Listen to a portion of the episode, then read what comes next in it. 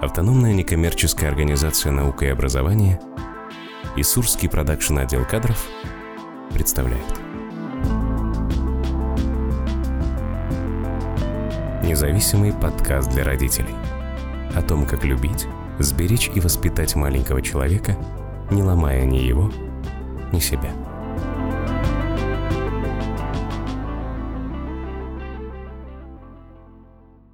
Приветствую всех! В эфире независимый подкаст. Это проект для родителей о том, как любить, беречь и воспитывать своего ребенка, не ломая ни его, ни себя. У нас выпуск э, «Мужчин-бардачей». И в студии сегодня ведущий специалист ОНО «Наука и образование» и постоянный ведущий подкаста Андрей Панферов. В гостях Алексей Артемов, гештальтерапевт, семейный психолог и отец двух дочерей. И Алексей Молчанов, многодетный отец и предприниматель. И голос, который вы слышите, это Елена Панферова, директор ОНО «Наука и образование». А тема выпуска, когда появляются травмы в подростковом возрасте, на что они влияют, но я предлагаю, так как у нас в студии мужчины, подумать про любовь. Каким образом э, вот эти травмы и вот эти сложности подросткового возраста можно было бы преодолеть через любовь? Любовь к детям, я не знаю, там, любовь к родине, любовь к птицам, там, к Богу. Ну, в общем... Любовь к травмам. Вот вам тема про любовь. Давайте. Про любовь я через травму пойдем. А что считается травмой в подростковом возрасте применительно вот к самому себе? Вот я, когда был подростком, что мне в подростковом возрасте нанесло травму? Ну, я такой душа компании, такой лидер, я такой все рассказываю, смеются, там мы с девчонками сидим, все отлично, у нас все там все прекрасно. Потом начинается этап взаимодействия, все девчонки расходятся с моими друзьями, я сижу один такой. Я думаю, что за фигня, как-то это не работает. Меня все слушают, над моими шутками смеются. И я остался, я, в общем, короче, с этой травмой на какое-то время. А у вас какие были? Я вообще уехал в военное училище учиться, мне 15 лет было. Привык всегда близко с родителями общаться, все время с ними находиться, mm-hmm. и тут я просто бам, меня оторвали. Я-то думал, что такое военное училище? Ну, ты приехал, как в институте учишься, просто в форме военной ходишь. Mm-hmm. А когда я понял, что это точно такая же армия, когда ты ходишь в сапогах, когда ты спишь в палатках, когда там тебя ну, никуда не выходишь, и вот, наверное, для меня вот это было такой большой травмой. Да, твоя травма победила, так, мою. Слушай, там э, букет травматик, э, ну так-то говорить, э, подростковый возраст. Самые, наверное, такие яркие моменты, это как в моей жизни появился отчим. Живу я себе живу, встречаю человека э, из соседнего дома, знаю этого человека, и однажды ночью я его обнаруживаю себя в туалете. О, да. И это такой просто бам. Вот эта история вообще о пребывании отчима на моей территории, тогда я был хозяин, да, она такая, на самом деле, очень угу. интересная. Я вот все думаю про то, что чем, ну, опасность травм каких-то, то, что в подростковом возрасте ты можешь ее не осознавать, что она у тебя есть, можешь ее игнорировать, ее существование. Ну, то есть как спросить у, у ребенка, у тебя есть какие-нибудь там проблемы в жизни? Ну, что он ответит? Ну, хорошо, если там он какие-то осознает, скажет, да, есть, там, у меня проблемы там с учительницей. Это относится к травмам? Нет, нет. Травма – это всегда глубже. Травма – это то, с чем я не могу справиться, если очень просто говорить. Вот травма, ну, классическое ее определение, да, это расщепление личности – одна часть остается э, там навсегда. Я не знаю, никогда не знаю, как к ней подступиться. Время идет, я меняюсь, возраст приходит, травма не меняется. То, что вот тогда было расщеплено, оно остается и, собственно говоря, живет там своей жизнью. А мало того, что живет, она еще обрастает историями, которые потом случаются, и которые ее касаются, и тоже они табуированы, да. и тоже на них не замечают. Но мне интересно, я все перехожу к нам поближе. Вот, Алексей, как ты справлялся с этой историей? Или она сама у тебя как-то выправилась, когда все закончилось? Сознательно я в эту сторону не смотрел. И впервые, наверное, сейчас я просто определил как травму, когда ты задал этот вопрос. В тот момент, когда это произошло, я прям плакал. Ну, то есть для меня это прям был такой удар, что я прям плакал. Угу. А потом я, в общем, к этому не возвращался, наверное, просто время прошло. Как это повлияло, я даже на жизнь не могу сказать, потому что никогда об этом даже не думал. Вот, вот супер. Вот а, офигенский тоже пример, что этот человек может просто никогда не задумываться и понять только через десятки лет, когда спросили, сказал, блин, а у меня вот это вот. Вы знаете, я сейчас вас слушаю, у меня такая э, история вообще рождается, когда у девочки что-то случается. О, мы будем об этом рассказывать неделю, а, а потом еще полнедели будем вспоминать, как это было. Когда у нас что-то случается у мальчика, ну, там, Илья, что у тебя случилось? У меня все нормально. Не, ну подожди, я же вижу, что у тебя по лицу, что что-то случилось. У меня все нормально. И вот граница того, что с девочками про это проще. Они такие, ну, ну поговорили и вообще, и класс. Если, не дай бог, у меня каждый раз вот этот парадокс, если, не дай бог, что-то случилось у сына, это кошмар и ужас, потому что велика вероятность того, что он будет молчать, и я думаю, это уже травма, или он как-то это переживет сам. А как помочь, когда человек молчит? Причем ты, когда это рассказываешь, я сейчас перекладываю, я понимаю, что жена мне все время, что случилось? Я говорю, все нормально. Ну что, я же вижу, ну ты что, у тебя что с лицом? Я говорю, все хорошо. Она, нет, нехорошо, расскажи, что произошло. Вот, до последнего. Да, да, да, да, есть такое. Что мы можем сделать? Использовать как приемчик, да? Спросили у, у мужчины, у мужа или у, у сына, как дела? Он говорит, все нормально. Говорит, да, я вижу, что у тебя все хорошо. Но расскажи, что тебя беспокоит при этом, да? Ну вот у меня вопрос. Почему вы молчите? Почему вы молчите? Вы что, нам не доверяете?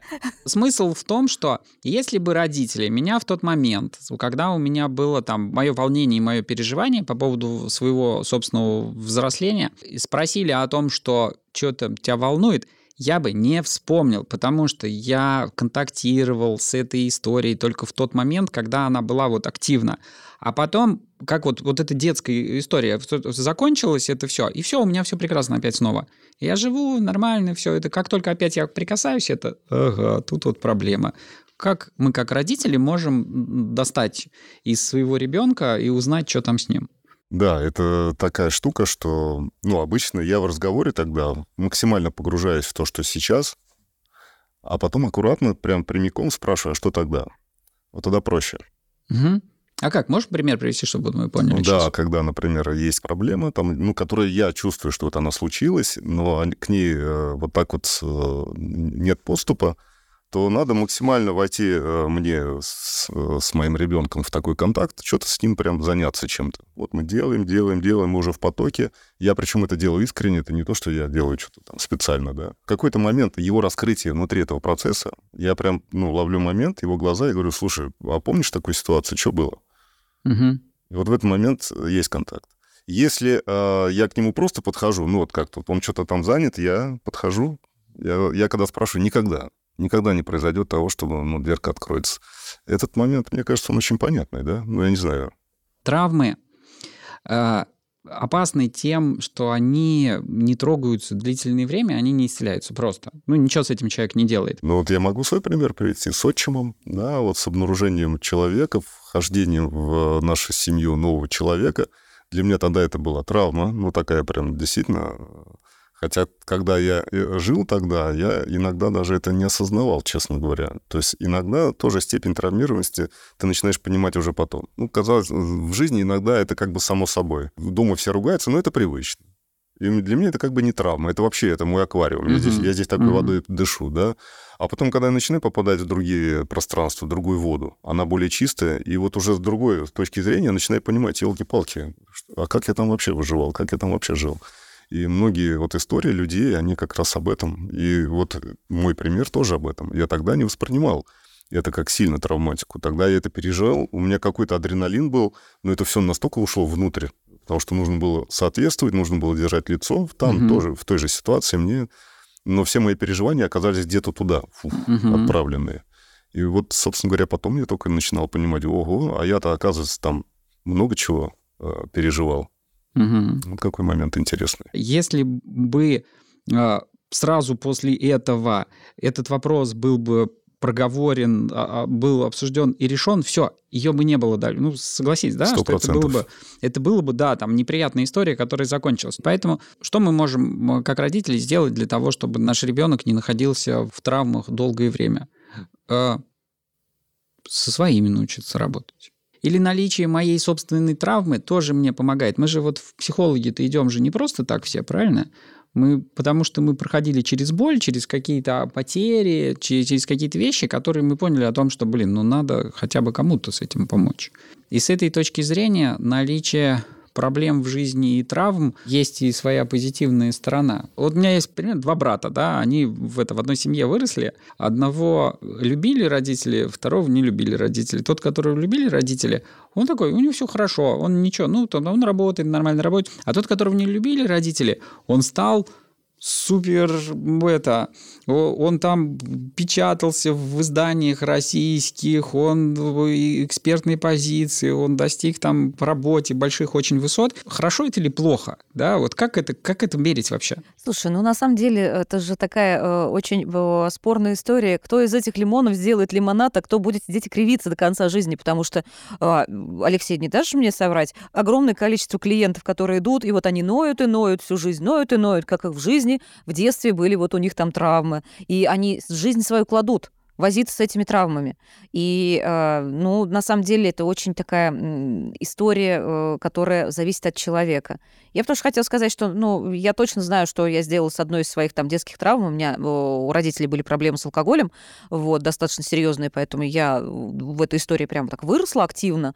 И э, что я потом с этим сделала? Я с этим сделала большую некоммерческую организацию, через которую у нас сейчас 8 тысяч детей ежегодно проходит, и мы занимаемся профилактикой таких историй. Поэтому вот от чего бы не лимонад?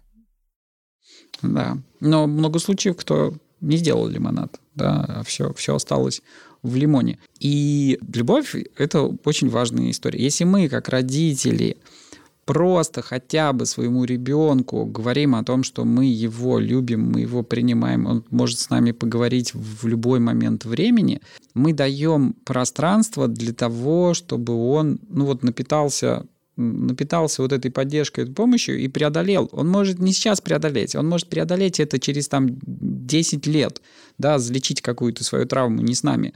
Но чтобы у него был ресурс прожить эти 10 лет, а не уйти из жизни, да, потому что он до конца озера может человека не доплыть, да, утонуть пораньше. А мне вопрос. Э, Алексей, можешь поделиться? Вот мне у тебя интересно спросить, примеры, когда ты э, чувствовал любовь в своей жизни, вот так вот прям ощутимо, ну, какие-то вот моменты, когда ты вот открывал для себя тоже, что такое любовь? Вот. Когда я уехал в военное училище и потерял так связь с родителями, я искал такой же тесной связи где-то. Ну, как бы mm-hmm. мне надо было ее заместить. Вот. И в тот момент как раз я познакомился с первой женой, и у меня с ней началась очень тесная связь. И вот это состояние, оно, а, ну вот я, наверное, думаю так, что это все-таки была, наверное, вот не любовь в том виде, в котором я ее сейчас понимаю, было замещение того, что было с родителями, и я здесь это пытался заместить были, наверное, в ролях больше а, мамы и сына, наверное, в таких ролях были, потому что у меня даже потом уже, ну, у нас дол- долгие были достаточно отношения потом, как раз мы поженились, и даже на каких-то этапах я уже потом, я понимаю, это же все в лексику, оно превращается в конечном итоге все равно. И я ее там называл там на каких-то этапах там мать, там, ну, то есть я просто к ней обращаюсь, там, мать, там, сделай это. Ну, то есть я понимаю, что это, в общем, сам формат взаимоотношений привел к такой лексике меня даже. И это все-таки больше не любовь, а как бы попытка получить эту любовь родительскую в каком-то другом месте. Да-да-да. Ну, вот Слушай, так. а получается, у тебя очень была такая любвеобильная семья. Там все было у тебя вот... Ну... Да, да, да, да. Очень, мне, ну, как бы очень... Mm-hmm. У меня еще и бабушка, дедушка. То есть, они там, ну, короче, очень... Mm-hmm. С любовью всегда все было тоже хорошо. И потом, когда я уже вот жену нынешнюю, да, как скажем, вот, встретил, вот тогда я увидел, что э, вот это вот чувство любви, оно базируется на вот для меня, как я его для себя понимаю, оно базируется не на получении, а на отдавании. То есть, когда для меня любовь в сегодняшнем дне – это то, что я получаю удовольствие от того, что я отдаю, а не от того, что мне приходит. И, ну, то есть мне по умолчанию это уже приятно для нее, например, делать, или для детей. Это просто вот от этого удовольствие испытываю. И вот в этом формате, и когда это еще обменно, когда это с двух сторон идет, отношения, они постоянно прогрессируют. То есть для меня была как бы картинка какая, что отношения не растут, и в какой-то момент выходят там, даже немножко падают, наверное, вот этот всплеск любви, потом падают, и на какое-то плато выходит, и всю жизнь они так держатся. А при этом в этих отношениях вижу, что отношения постоянно на протяжении 9 лет они растут. И я не вижу как бы границ для того, чтобы эти отношения дальше могли расти. Мы постоянно над ними работаем. И вот это, наверное, вот у меня самое большое вот это проявление любви с ней. И потом вот в этой любви, вот э, младшая самая дочь, ей два с половиной года, она явилась материальным воплощением этой любви. И она, когда родилась, я вот она выращенный ребенок полностью в любви, и это проявляется в чем? Я думаю так, вот когда ребенок, он растет в любви, у него полное доверие к миру. Ну, то есть он не, а не опасается. Мы же, мы же его миром были, когда он был в животике, когда она родилась. И этот мир, если он наполнен любовью и ничем больше, то доверие к миру максимальное. И вот она сейчас, там, ей два с половиной года, ее все любят. И она вообще ничего не боится. То есть эти дети, там, ты идешь, он там остановился, ты говоришь, все, сейчас уйду без тебя. И он к тебе бежит, он боится. А она не боится, ей все равно. Она делает все, то есть у нее вообще нет границ. И вот для меня это визуальное, прям материальное воплощение того, как наша с женой любовь была воплощена в мир, и ребенок, он, ну, он просто другой. Ну, то есть мне, не, я не могу это сравнить с теми детьми, которые были там, потому что они вот были вот в этом вот непонятно в чем. А это плод любви, который вообще по-другому развивается. И она как бы, она просто супер открытая, супер светлая и супер как бы привлекает всех вокруг. И сама в мир идет вообще без малейшего страха. Вот для меня это прям визуальное, короче, отражение. Вот если про любовь говорить, я так это вижу. А как вы, вот, смотрите, а как вы вот оба вот эту историю мы же сейчас услышали по поводу того, что я жил в семье, в которой меня любили родители, и было все очень хорошо. Я когда остался один, мне стало там очень это, тяжело. Потом все исправилось, как я услышал, да, что когда я научился любить и научился давать любовь.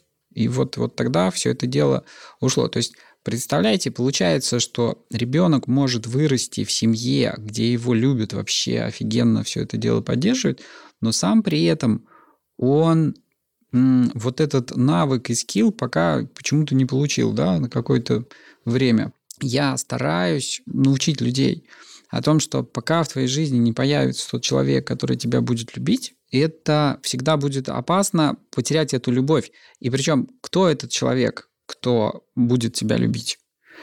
Это не твоя жена, это не твои родители, это не твои дети, не твои друзья, потому что они могут тебя покинуть по разным причинам. Они могут быть не способны это делать и давать тебе в той мере, в которой ты можешь.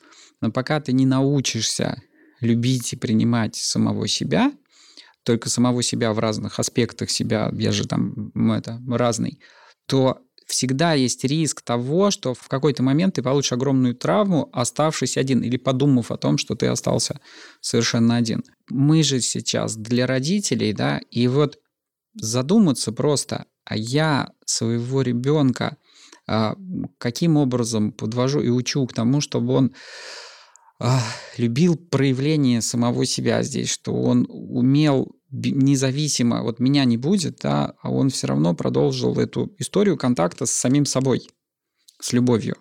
Вот, делаю я это или нет? Кстати, классный вопрос, когда ты его задал, я задумался, а действительно ли, вот вопрос моего, например, когда я уехал от родителей, а действительно ли меня так любили или нет? Я думаю, вот, что ребенка, если его действительно любили, если он действительно в любви, он не может себя не любить, он по умолчанию себя любит. Угу. Ну, то есть для него и есть мир, как бы это любовь. Ну, то есть, в общем, у него другого нет. То есть у него хоп, и для него весь мир это любовь. И вот я смотрю даже на младшую дочь, знаешь, она себя любит, вот у нее проявление даже, понимаешь, она там пальчик стукнет, да, о, намазать, она берет мазь, там сама себе мажет, она сама постоянно зубы идет чистить, чистить зубы. То есть с теми детьми у меня такого вообще не было, mm-hmm. я этого не видел. А здесь она о себе так печется и себя так ставит на первое место всегда. То есть у нее очень высокое вот это вот первое место. Мне, мое, угу. я. Она себя ставит в первую очередь себя на первое место и любовь к себе. я думаю, что это вот это именно проявление того, как мы в первую очередь друг к другу относились с женой, угу. нашей любви, а в дальнейшем а на нее эта любовь была проецирована потому что, ну, как бы по-другому быть не может, потому что она и есть плод этой любви. Ну, то есть она продолжение этого в материальном мире, которое мы любим. Круто. И вот тут, смотрите, какой момент по поводу того, что мы как родители любим своего ребенка или нет. А, я предлагаю различать две темы, что я люблю своего ребенка, когда он отвечает моим ожиданиям, и когда он хороший, и когда он делает что-то классное, и показываю ему о том, что я его не люблю, когда он делает что-то не так, вот это не про любовь. Это про покупку это, покупку, Покупку любви, это э, как бы любви, типа, да, да, это да. такое, это Да. проституция, вот Да, на самом да. деле мы там, мы, мы обучаем. Поэтому если это такая любовь у нас, пока мы любим его, пока он хороший, то тогда оставшись один, вот он своей собственной любви может не найти к себе, потому что, ну, он там сделал что-то не то, да, и он понимает что-то, и он себе это не признает, и он не принимает, потому что у него не было такого опыта, что родители принимали его даже когда он накосячил. То есть он сделал что-то не так, и, и мы такие, типа, нам не нравится, что ты сделал, мы разозлились по этому поводу, но тебя мы любим. Да. И даже, например, вот младшая дочь, например, раз она там себя начинает там как-то плохо вести, лежит с нами. Я ее раз отдельно отсадил, сажусь с ней рядом, она прорывается, рвется. Я ее не пускаю, говорю, подожди, Алекс, давай, ну, у нее там эмоции бьют, я говорю, постой, давай поговорим. Вот когда поговорим, мы дальше пойдем, двинемся. И она орет, орет, орет. Раз она успокаивается, говорю, иди сюда. Я говорю, тебя очень люблю. Я говорю, вообще, ты для меня вообще все, говорю. Ну, я говорю, вообще, как бы, я тебя просто, ну, короче, вот все для тебя. Ну, посмотри, ты поступила вот так, я говорю, меня это не устраивает, мне это не нравится, я это терпеть не готов, со мной так нельзя. Ну, Мгм. не знаю, меня ударила, например, или укусила меня, там у нее порыв эмоций, она, у нее Мгм. часто бывает такое. Вот.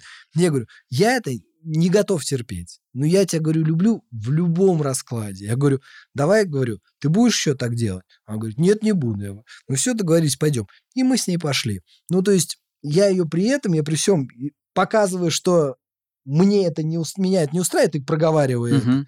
Но при этом любовь, она всегда ее это даю. И со старшими детьми точно так же. Какая бы ни была ситуация, я в конечном итоге говорю, я тебя в любом, вообще в любом, вообще без всяких условий, в любом раскладе люблю. Я прям это им проговариваю на постоянной основе. То есть это как бы по умолчанию база. Я говорю, что бы ни было, я в любом случае тебя люблю. Есть э, разные истории, такие, конечно, очень живые. Я могу тоже привести пример, э, когда мой племянник э, в э, 15 лет, э, он э, бросил школу.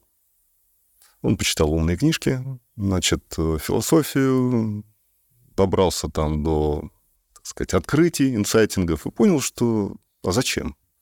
А вот. Мама начала просто там через некоторое время в виде дома домашнего философа, который бросил школу, к нему домой ходили учителя, уговаривали. Он не спускался со своей горы и превратился в домашнего бомжа где-то на 4 года.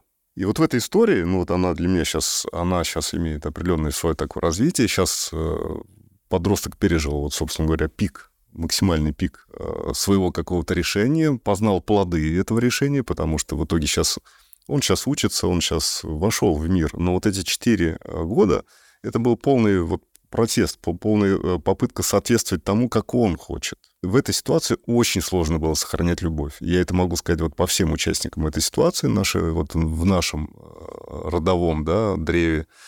А, Все были настроены, конечно же, против него с точки зрения э, это асоциально, это недопустимо, ты теряешь время, ты теряешь жизнь, да, вот это все.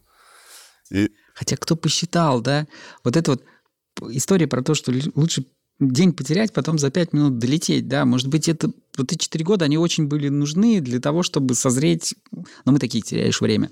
Ладно, да. Да, и вот эти слова-то, они вроде бы ты, ты потом ты, ты даже книжки читаешь внутри этой ситуации, но ничего не помогает, Мгм. потому что сильная тревожность, неизвестно, что будет. Мгм. А у мамы самая большая тревожность. Куда ее сын пойдет? Без образования, без того, что он это принял, без того, что он сейчас лежит, ничего вообще делать не хочет дома, да, вот это. Я думаю, что многие узнают э, в своих историях подобную вещь. Сейчас э, действительно люди э, обладают повышенной ментальностью молодые, они делают выводы, они какие-то, значит, строят свои уже конструкты, выводы относительно этого мира и иногда отказываются. И как это принимать нам, да, как на это реагировать взрослым, я могу только за себя сказать, что в этой истории мне было очень важно, собственно говоря, как я поддерживал любовь. Потому что в итоге как получилось, что я оказался, наверное, единственным из родственников, который, ну, был на стороне молодого человека, хотя я, э, ну, э, говорил ему, что подожди, ну смотри, то, что ты, то, что ты делаешь, ты уверен, что, ну, что потом? Ну, я ему задал вопрос, а что потом, да? То есть мы с ним разговаривали, но я не проявлял э, агрессии, я не проявлял осуждения. И это, э, как ни странно, в этой ситуации потом уже дало хорошие плоды. Потому что, ну, мы сейчас в хороших дружеских отношениях, и я так подразумеваю, что контакт со мной и позволил ему каким-то образом устоять в этой истории и потом вернуться к рабочему состоянию. Там есть еще нюансы, но я сейчас вот хочу э, основной момент э, сказать. Э, например, тоже история моего отца. Он говорил, что у него был такой очень проблемный этап общения с родителями, особенно с отцом. Он его там не принимал. Но в его жизни была, вот, собственно говоря, там бабушка. И бабушка давала ему ту любовь, которую, вот, собственно говоря, он, а, она его принимала. И вот если в нашей жизни есть хотя бы один человек, который нас принимает, да, это, это, просто, это просто потрясающе. Потому что когда люди приходят на консультации, говорят, меня никто не любил, ну, вот все было очень плохо, ну, вот вся там, ну, сплошная травматика. Я всегда, я всегда пытаюсь найти, а кто хотя бы один человек принимал, и если есть этот человек, который принимает, да, то он, как ни странно, просто достаточно его ввести как фигуру в свою жизнь, вспомнить о значимости этого контакта с этим человеком, с принимающим, и тут же начинает э, все потихонечку восстанавливаться, как будто это э, камертон, камертон, на который мы иногда настраиваемся. Поэтому, друзья, э, ну, родители, э, хочу обратиться с посланием таким, что вот это, что такое волшебство принятия, что такое волшебство не осудить, не стать торгашом, когда мы ребенка за деньги покупаем ради хороших моментов, да.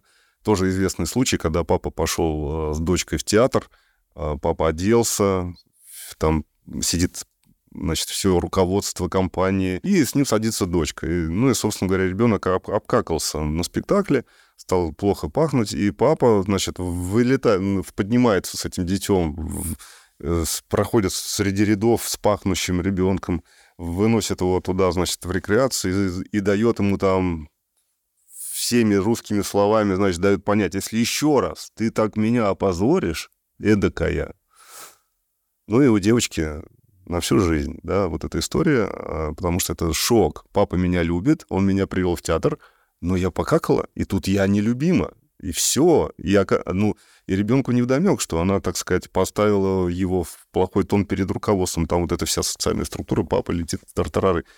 И папа, ну, короче, проявил весь свой негатив, и, короче, эта история была очень болезненная. Это, ну, это уже из рассказа из жизненной, да. Ну, это в голове у папы вообще, на самом да. деле, все происходило. Да-да-да.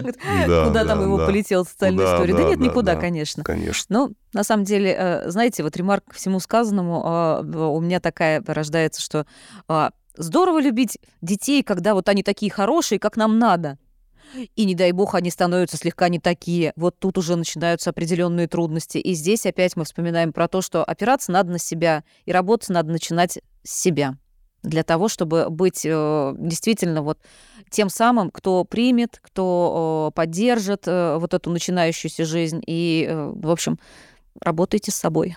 Угу. Ну да, это хорошо. Ну вот, кстати, вот по поводу ну, то, что ты назвал, пример с племянником, а он же часто происходит, когда там подростки в этом возрасте, они импульсивные, во-первых, а во-вторых, они очень это принципиальные, да, вот он там начитался, вот у него все это дело там... Идеализация. Идеализация, да, угу. и помогает как ни странно, задавание очень простых вопросов по поводу того, что да, хорошо, понимаю тебя очень, что ты вот сейчас про очень важные вещи говоришь, и здорово, что ты так рано это, это понял. Хорошо, как ты будешь дальше выстраивать свою жизнь? Что ты будешь дальше делать? Ну, то есть это, как ты, сейчас 15 лет, то ты хочешь, чтобы тебя родители там всю дорогу в это содержали? Нет же, правильно? Значит, а что ты будешь делать? И как ты получишь то, что, то, что ты хочешь, да? Как ты получишь профессию и так далее? Задавая ему открытые вопросы, он может прийти к выводу о том, что, блин, а да, все равно же надо как-то решать. Я же не буду на диване там это, лежать все это время.